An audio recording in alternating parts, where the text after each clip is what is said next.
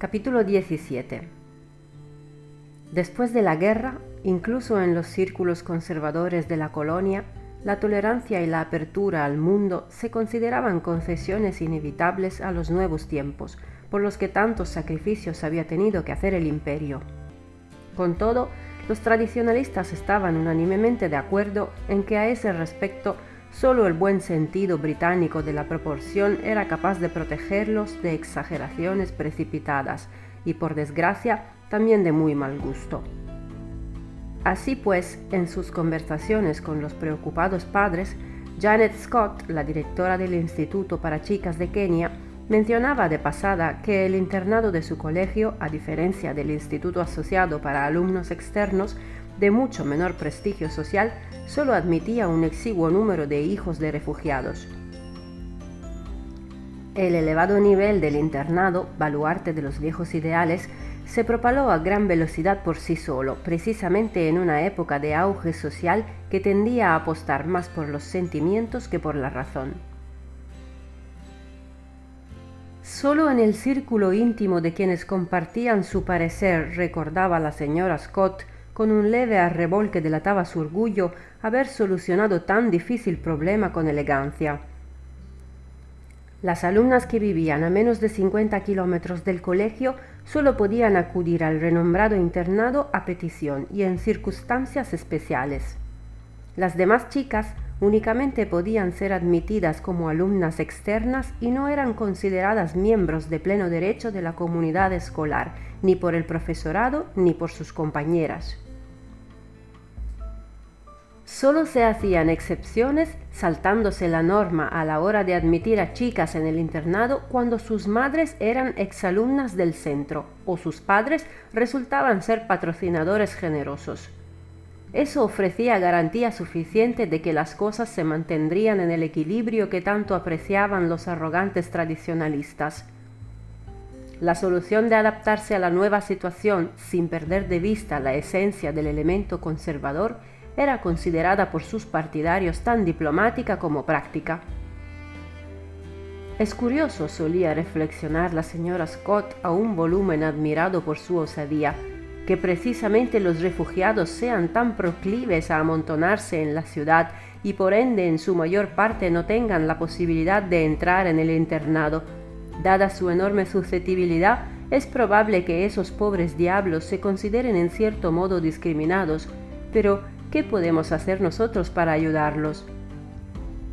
Solo cuando la directora se encontraba realmente segura entre los suyos y a salvo de los molestos malentendidos de las nuevas modas, maravillaba a cuantos la escuchaban con su opinión, expresada de forma objetiva y reparadora, sin sarcasmos gratuitos, de que por fortuna algunas personas eran más hábiles que otras en el trato con las denominadas discriminaciones. En los dos meses que llevaba de alumna externa, sin ese prestigio social que en la vida escolar de la colonia tenía aún más peso que en cualquier otro sitio, Regina solo había visto a Janet Scott una vez y de lejos. Fue en la ceremonia celebrada en el salón de actos con motivo de la capitulación de Japón. De comportarse con la discreción que con mayor motivo era de esperar en las alumnas externas, apenas sí existía la necesidad de conocer más de cerca a la directora. Con todo, la obligada distancia no atenuaba en modo alguno el aprecio que Regina sentía por la señora Scott. Más bien al contrario. Le estaba inmensamente agradecida a la directora del colegio, que no exigía de ella más que la limitada autoestima a la que de todos modos estaba acostumbrada por un reglamento que la preservaba de una condena aún mayor, la de la odiosa vida en el internado. También Howard le debía a la desconocida señora Scott su permanente euforia. Disfrutaba cada día de la posibilidad de ir al mercado con dos kikapus en lugar de con una diminuta bolsa, y no tener que bajar los ojos ante los chicos de las memsahib ricas, de volver a cocinar en grandes cacerolas y sobre todo de mantener los oídos bien abiertos a las vivencias de tres personas, como en los mejores tiempos de la granja. Por la noche, Antes de llevar la comida de la minúscula cocina a la sala de la mesa redonda y la hamaca en la que dormía la pequeña Memsahib, decía con la intensa satisfacción de un cazador con suerte: Ya no somos gente cansada de safari. Tan pronto Regina saboreaba el primer bocado de comida, llenaba la cabeza de Howard y su propio corazón de un regocijo siempre embriagador, repitiendo la hermosa frase con la cadencia precisa de una voz satisfecha. De noche, en el estrecho columpio de su cama, seis días a la semana convertía aquella magia en un verboso agradecimiento al generoso dios Mungo, que tras tantos años de anhelo y desesperación por fin había escuchado sus plegarias. Las dos horas de autobús antes y después de clase le parecían un precio ínfimo por la certeza de que nunca más tendría que separarse de sus padres durante tres largos meses. Antes de que saliera el sol, antes aún de que se encendieran las primeras lámparas en las bajas casitas del servicio, se montaba con su padre en el abarrotado autobús que iba a la avenida de la Mer, y allí en otro aún más repleto que salía de la ciudad y solo utilizaban los nativos. Tras numerosas instancias al capitán McDowell, que tenía cuatro hijos en Brighton, abundantes y nostálgicos recuerdos de una vida en familia y una permanente escasez de espacio para sus hombres en los barracones de Ngong, Walter obtuvo permiso para pernoctar en casa en el sexto mes de embarazo de Yetel. Todos los días acudía a su puesto en el servicio de correos e información de su unidad y no regresaba al Hofcourt hasta el anochecer Tan solo los viernes llegaba a tiempo, la mayor parte de las veces, de acompañar a Regina a la sinagoga. En un principio, cuando su padre retomó la tradición de su infancia con la misma naturalidad que si nunca hubiera renegado de ella para siempre en la desesperación del destierro, Regina pensó que lo único que le importaba era rogar por el bienestar del niño en el lugar adecuado. Se trata de ti, le dijo sin embargo su padre, Debes saber cuál es tu sitio. Ya va siendo hora. Regina no se atrevió a pedir la explicación que ansiaba, pero sea como fuere, los viernes suprimió sus conversaciones nocturnas con Mungo. Un viernes de diciembre, aún antes de llegar a los limoneros que había tras las palmeras, Regina oyó a su padre hablando exaltado. Ni siquiera tuvo tiempo de oler el caldo de gallina y el pescado dulce de aquellos apartamentos cuyos inquilinos todavía no hablaban exclusivamente inglés entre ellos y habían pasado a sacrificar el sabbat a sus agotadores esfuerzos de adaptación. A decir verdad, no era habitual que su padre estuviera de vuelta tan temprano, si bien tampoco contradecía por principio todas sus experiencias anteriores de modo que en principio no tenía motivo para estar intranquila. Pese a ello, echó a correr por el jardín más deprisa que de costumbre y decidió tomar el atajo que conducía al apartamento por entre los hormigueros. El miedo fue más veloz que sus piernas. Descendió a toda prisa de la cabeza al estómago y permitió que sus ojos contemplaran las imágenes que no querían ver. Cuando Regina salió del angosto agujero del frondoso seto de las espinas, la puerta de la cocina estaba abierta. Encontró a sus padres en un estado que no conocía por experiencia, pero del que lo sabía todo. Aunque la tarde aún conservaba el calor abrasador del día y a su madre le costaba moverse en el húmedo aire más de lo habitual, a Regina le pareció que sus padres habían estado bailando. Durante un instante lleno de deseo, Regina creyó que el gran milagro de Olloro Rock se había repetido y que Martin había llegado de visita tan inesperadamente como en los días en que aún era un príncipe.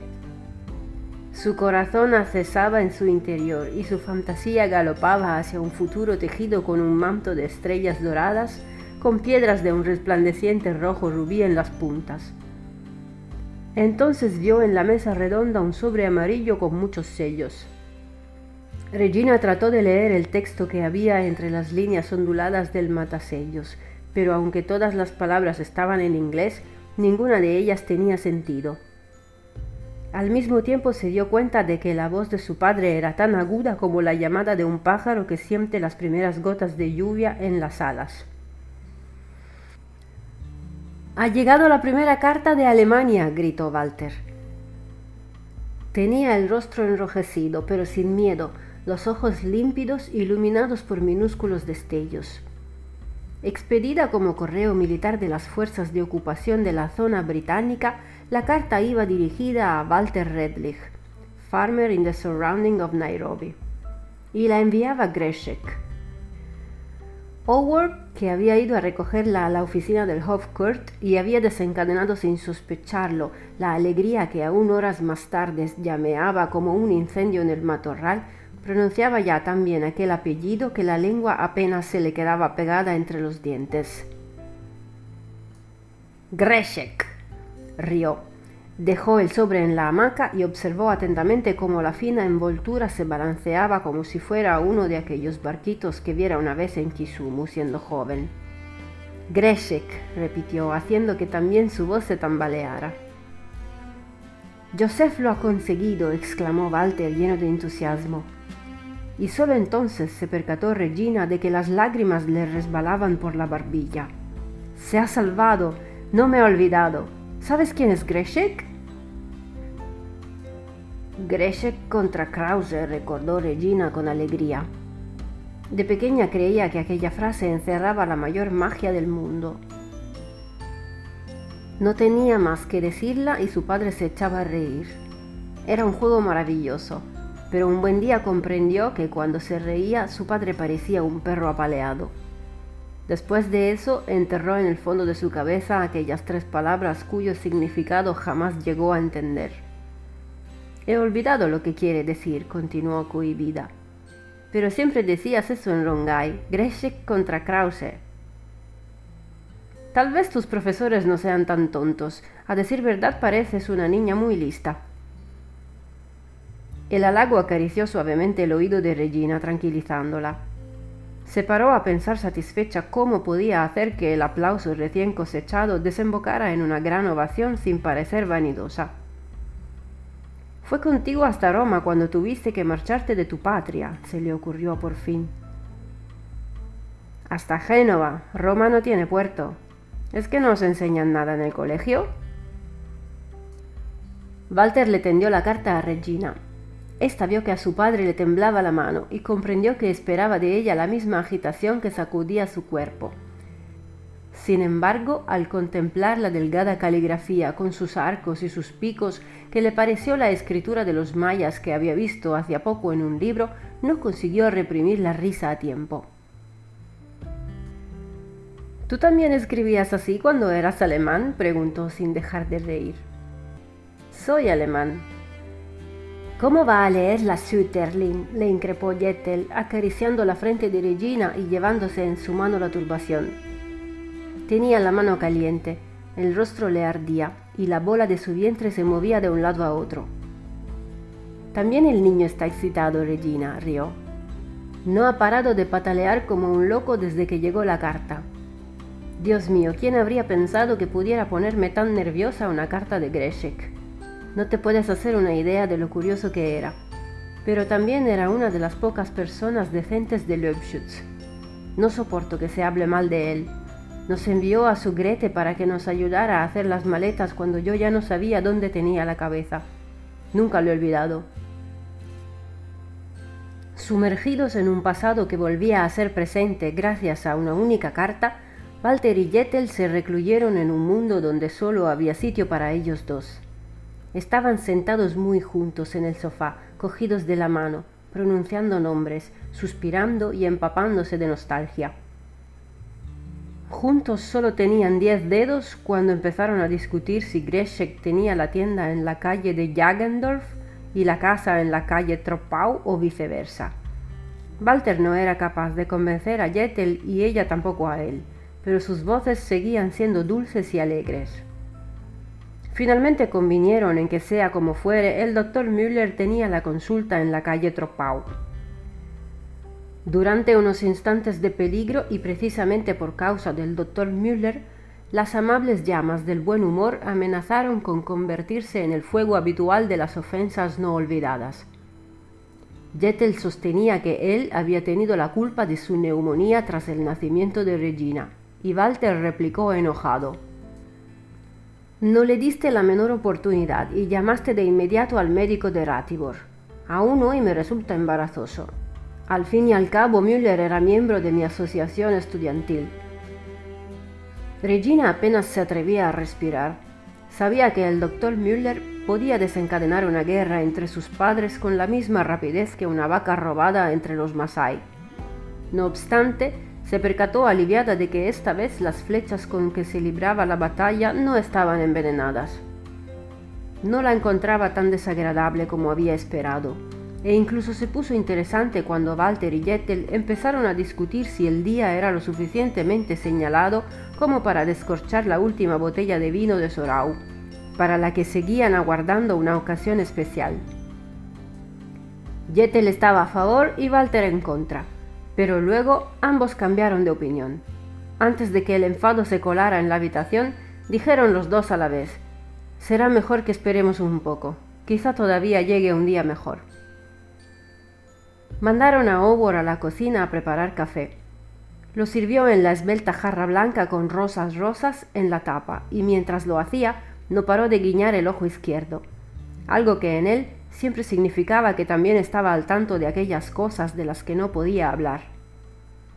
Cuando comprobó que nada más ver la carta, el buana y la memsahib se ponían locos de contentos, sacó la levadura para los panecillos que solo sus manos sabían hacer tan redondos como los hijos de una luna mofletuda.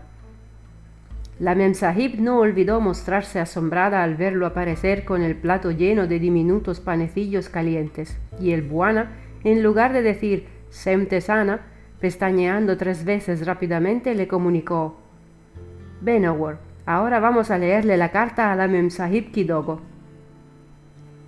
Henchido de orgullo que calentaba su vientre sin necesidad de comer y aún más su cabeza, Howard se sentó en la hamaca. Se abrazó a su rodilla, dijo Greshek con voz cantarina y en el último rayo de sol alimentó sus oídos con la risa del buana, cuyo rostro era tan suave como el pelaje de una joven gacela. Querido doctor, leyó Walter, no sé si aún sigue con vida. En Leopschutz se contaba que se lo había comido a usted un león. Nunca he acabado de creérmelo. Dios no salvaría a un hombre como usted para que luego se lo comiera un león. He sobrevivido a la guerra, Grete también, pero tuvimos que marcharnos de Lobschütz. Los polacos solo nos dieron un día. Fueron aún peores que los rusos. Ahora vivimos en Marke. Es un pueblo muy feo del Harz. Más pequeño aún que Hennerwitz. Aquí nos llaman chusma polaca y gentuza del este, y piensan que solo nosotros hemos perdido la guerra. No tenemos mucho que comer, pero sí más que otros, ya que también trabajamos más. Lo hemos perdido todo y queremos volver a abrirnos camino. Eso es algo que aquí les molesta bastante. Pero ya conoce a su Greshek. Grete recoge chatarra y yo la vendo. ¿Recuerda lo que siempre me decía? Greshek, lo que hace usted con Grete no está bien. Pues me casé con ella cuando huimos y ahora me alegro mucho de haberlo hecho. Hasta que estalló la maldita guerra, me acercaba a menudo a Sorau y por la noche les llevaba alimentos a su señor padre y a su hermana. Las cosas les iban bastante mal. Grete rogaba por ellos todos los domingos en la iglesia. Yo no era capaz. Si Dios ha visto todo eso y no ha hecho nada, entonces tampoco habrá escuchado ninguna plegaria. Al señor Bajarak las S.A. los molieron a palos en plena calle y luego se lo llevaron poco después de que usted se marchara de Breslau. No hemos vuelto a saber nada de él. Espero que esta carta llegue a África. Le he conseguido un casco de acero a un soldado inglés. Todos están locos por hacerse con esos chismes. El hombre hablaba algo de alemán y me prometió enviarle esta carta. ¿Quién sabe si mantendrá su palabra? Nosotros aún no podemos enviar correo. ¿Va a volver a Alemania? Aquella vez en Génova me dijo, Greshek, volveré cuando esos cerdos se hayan ido. ¿Qué podría hacer ahora entre los negros? Siendo como es abogado. Ahora los que no eran nazis consiguen buenos empleos y obtienen una vivienda más rápidamente que los demás. Si viene, Grete ayudará de nuevo a su señora con el traslado. Aquí en el oeste no trabajan tan bien como nosotros. Son todos unos vagos y además tontos. Si tiene tiempo, escríbame, por favor, y salude de mi parte a su señora y a la niña. ¿Aún le tiene miedo a los perros? Atentamente, su viejo amigo Joseph Greshek. Cuando Walter hubo terminado de leer, solo los cadenciosos ronquidos de Rummler arañaban un silencio espeso como la niebla de los bosques lluviosos. Howard seguía sosteniendo el sobre en la mano y estaba a punto de preguntarle al Buana por qué un hombre enviaba sus palabras a un safari tan largo, en lugar de decirle al amigo las cosas que sus oídos llevaban tanto tiempo esperando. Pero vio que el Buana solo estaba en la habitación en cuerpo, mas no en alma. El suspiro de Howard al ponerse lentamente en pie para preparar la cena despertó al perro. Más tarde Walter dijo, se acabó la mararracha. Tal vez pronto sepamos algo más de casa. Pero su voz sonaba fatigada cuando añadió, no volveremos a ver nuestro Leobschutz. Se fueron todos a la cama antes de que en el jardín cesaran las voces de las mujeres, como si esa fuera la costumbre los viernes y no otra. Durante un rato, Regina oyó a sus padres hablando al otro lado de la pared pero entendía demasiado poco para seguirlos por un mundo de nombres y calles ajenos. La imagen de la extraña letra de Greshek la sacó del primer sueño, y luego fue como si los retazos de conversación de la habitación contigua tuvieran también arcos y picos y volaran raudos a su encuentro.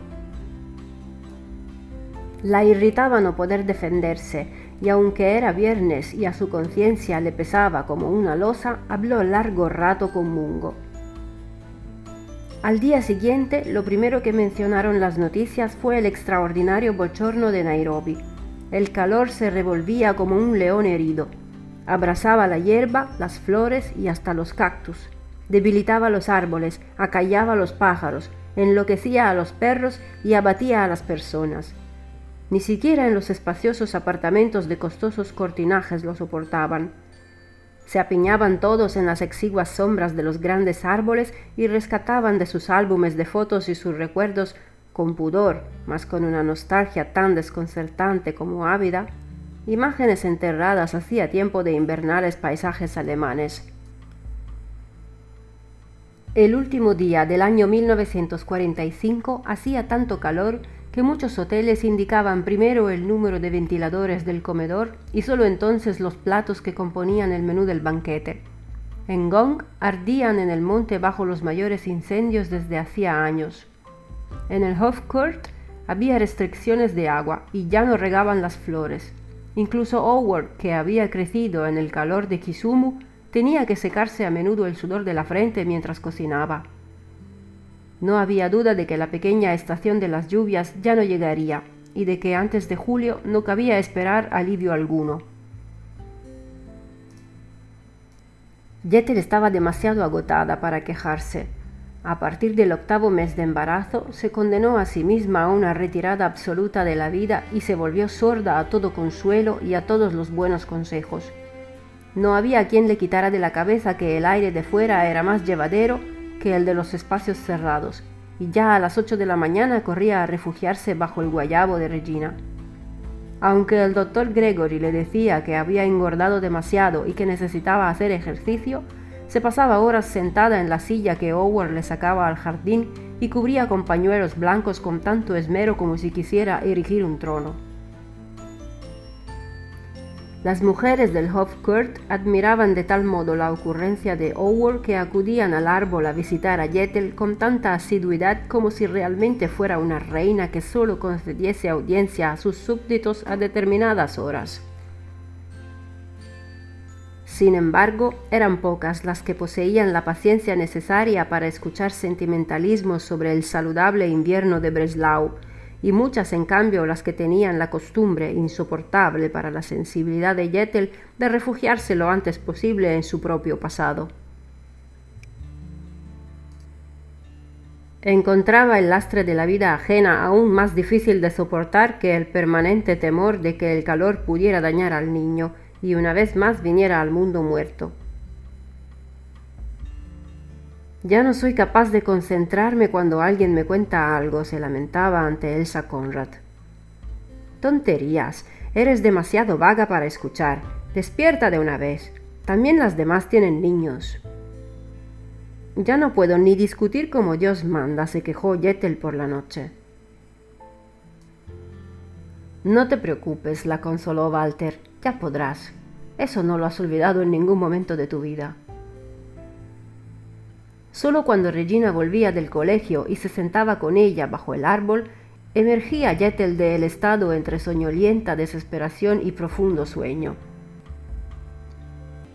Únicamente el mundo de las hadas y los deseos cumplidos de Regina, al que no quería renunciar aunque su padre se burlara de ella tan pronto oía una palabra al respecto, y también su entusiasmo cuando describía la vida con el nuevo niño liberaban a Yetel de las molestias de su pesado cuerpo y forjaban de nuevo un fuerte vínculo con su hija, como ya hicieran durante el infortunado embarazo de Nakuru. El último domingo de febrero devolvió a Yetel a la realidad con una violencia que nunca olvidaría. Por la mañana, el día no se diferenció en nada de los anteriores. Después de desayunar, Jetel se instaló bajo el árbol, suspirando, y Walter se quedó en el apartamento para escuchar la radio. A mediodía, Howard, que por lo general nunca se alejaba de la Memsahib, no respondió a ninguna de sus llamadas. Enfadada, Jetel mandó a Regina a la cocina por un vaso de agua, pero ésta no regresó. La sed dio paso de pronto a un ardor tan vehemente que Jetel resolvió levantarse. Se percató de que la desgana entumecía sus miembros y luchó en vano contra la pereza, que le parecía tan indigna como ridícula. Lentamente logró poner un pie delante del otro y esperó a cada paso que aparecieran Howard o Regina para ahorrarle el resto del camino. Pero no vio a ninguno. De modo que supuso, exhausta a causa de una ira que la importunaba aún más que el breve trayecto sin sombra a lo largo del agostado seto espinoso, que los sorprendería a ambos en una de las numerosas conversaciones sobre la granja que a ella siempre le parecían una traición a su desvalido estado. Al abrir la puerta de un empujón vio a Howard. Estaba de pie en la cocina, cabizbajo, y no pareció advertir la presencia de Yetel. Repitió varias veces, Buena, con una voz tan queda como si llevara rato hablando consigo mismo. En el dormitorio las cortinas estaban echadas. En el aire denso y la mortecina luz, los escasos muebles de la habitación parecían tocones en un paisaje desierto. Walter y Regina, ambos sorprendentemente pálidos y con los ojos rojos, estaban sentados en el sofá y permanecían abrazados como dos niños confusos. Yetel se asustó tanto que no se atrevió a preguntar nada. Se quedó mirándolos fijamente. Sintió frío y al mismo tiempo fue consciente de que el fresco que tanto había anhelado le hería la piel como un montón de alfileres. Papá lo ha sabido todo este tiempo, sollozó Regina, aunque su sonoro llanto se tornó al punto un suave lamento. Cállate, has prometido no decir nada. No debemos poner nerviosa a mamá. Eso puede esperar hasta que llegue el niño. ¿Qué ha pasado? quiso saber Yetel. Su voz sonó firme, y aunque la invadió una vergüenza que no alcanzaba a explicarse, se sintió más fuerte que en todas las semanas anteriores. Incluso se agachó junto al perro sin notar dolores en la espalda. Se llevó la mano al corazón, mas no percibió sus latidos. Estaba a punto de repetir la pregunta cuando vio que Walter trataba de ocultar apresurada y torpemente un papel en el bolsillo del pantalón. ¿La carta de Greshek? preguntó sin esperanza. Sí, mintió Walter. No, exclamó Regina, no. Fue Howard el que obligó a su lengua a decir la verdad. Se apoyó en la pared y anunció. El padre del Buana ha muerto y su hermana también. ¿Qué ha pasado? ¿Qué significa todo esto? Howard ya lo ha dicho. Solo se lo he contado a él. ¿Desde cuándo lo sabes? La carta llegó unos días después de la de Greshek. Me la entregaron en mano en el campamento. Me alegré de que tuviera que pasar la censura militar por venir de Rusia. Así no era preciso que os hablara de ella. No he llorado, no hasta hoy. Y precisamente tiene que pillarme Regina. Se la he leído. No quería, pero no me dejaba en paz. Dios mío, me avergüenzo tanto por la niña. Dámela, dijo Jettel en voz baja. Tengo que saberlo. Se acercó a la ventana, desdobló el amarillento papel, vio la letra de imprenta e intentó leer primero únicamente el nombre y la dirección del remitente. ¿Dónde queda Tarnopol? preguntó, aunque no aguardó a oír la respuesta. Era como si aún pudiera eludir el horror que se avecinaba con solo negarse el tiempo para comprender lo ocurrido. Jettel leyó en voz alta las palabras Estimado doctor Redlich, pero luego su voz se refugió en el aislamiento del silencio y comprendió con una impotencia estremecedora que ya no podía esperar clemencia de sus ojos. Antes de la guerra yo era profesor de alemán en Tarnopol, leyó, y hoy tengo el triste deber de comunicarle la muerte de su padre y de su hermana. Conocí bien al señor Max Redlich. Él confiaba en mí, ya que conmigo podía hablar alemán. Traté de ayudarlo en todo cuanto estuvo en mi mano. Una semana antes de su muerte me dio su dirección. Entonces supe que quería que le escribiera en caso de que le pasara algo. Tras muchos peligros y terribles privaciones, su padre y su hermana lograron llegar a Tarnopol. Al comienzo de la ocupación alemana aún había esperanza para él y para la señorita Liesel permanecían ocultos en el sótano de la escuela y querían pasar a la Unión Soviética cuando se presentara la ocasión. Luego, el 17 de noviembre de 1942, dos soldados de las SS golpearon a su padre en plena calle hasta matarlo. Murió en el acto, dejó de sufrir. Un mes más tarde sacaron a la señorita Liesel de la escuela y se la llevaron a Belzec. No pudimos hacer nada por ella y tampoco hemos vuelto a tener noticias suyas. Fue el tercer transporte a Belzec. De allí no volvió nadie. No sé si sabe que la señorita Liesel se casó con un checo en la huida. El señor Erwin Schweiger era camionero y el ejército ruso lo obligó a alistarse, de modo que tuvo que abandonar a su padre y a la señorita Liesel. Su padre estaba muy orgulloso de usted y no cesaba de mencionarlo. Siempre llevaba en el bolsillo la última carta que usted le escribió. Cuántas veces la hemos leído y nos hemos imaginado lo a gusto y seguros que estarían usted y su familia en la granja. El señor Redlich era un hombre valiente y hasta el último momento mantuvo la fe en que volverían a verse. Que Dios se apiade de su alma. Me avergüenzo de toda la humanidad por tener que escribir esta carta, pero sé que en su religión el hijo reza una oración por el padre el día de su muerte. La mayoría de sus hermanos no podrá hacerlo. Si supiera que tal vez sea un consuelo para usted poder hacerlo, mi deber resultaría menos oneroso. Su padre siempre me decía que tenía usted buen corazón, que Dios se lo conserve. No me escriba a Tarnopol, aquí las cartas del extranjero traen problemas. Ruego por usted y por su familia. Mientras aguardaba la llegada de las lágrimas que habían de redimirla, Jettel dobló la carta cuidadosamente, mas sus ojos seguían secos. La desconcertó no poder gritar, ni siquiera hablar. Tuvo la sensación de ser un animal capaz de sentir únicamente el dolor físico. Se sentó, aturdida, entre Walter y Regina, y se alisó la bata, empapada en sudor. Hizo un ligero movimiento, como si quisiera acariciarlos a ambos, pero no fue capaz de alzar la mano lo suficiente, de modo que se la pasó una y otra vez por el vientre. Jettel se preguntaba si no sería pecado dar a luz a un niño que al cabo de unos años preguntaría por sus abuelos. Al mirar a Walter, supo que éste percibía su protesta, pues negaba con la cabeza. Con todo, la desamparada obstinación de Walter fue para ella un consuelo y dijo, sin dejar que la desesperación debilitara su voz, Será niño, y ya sabemos cómo se llamará.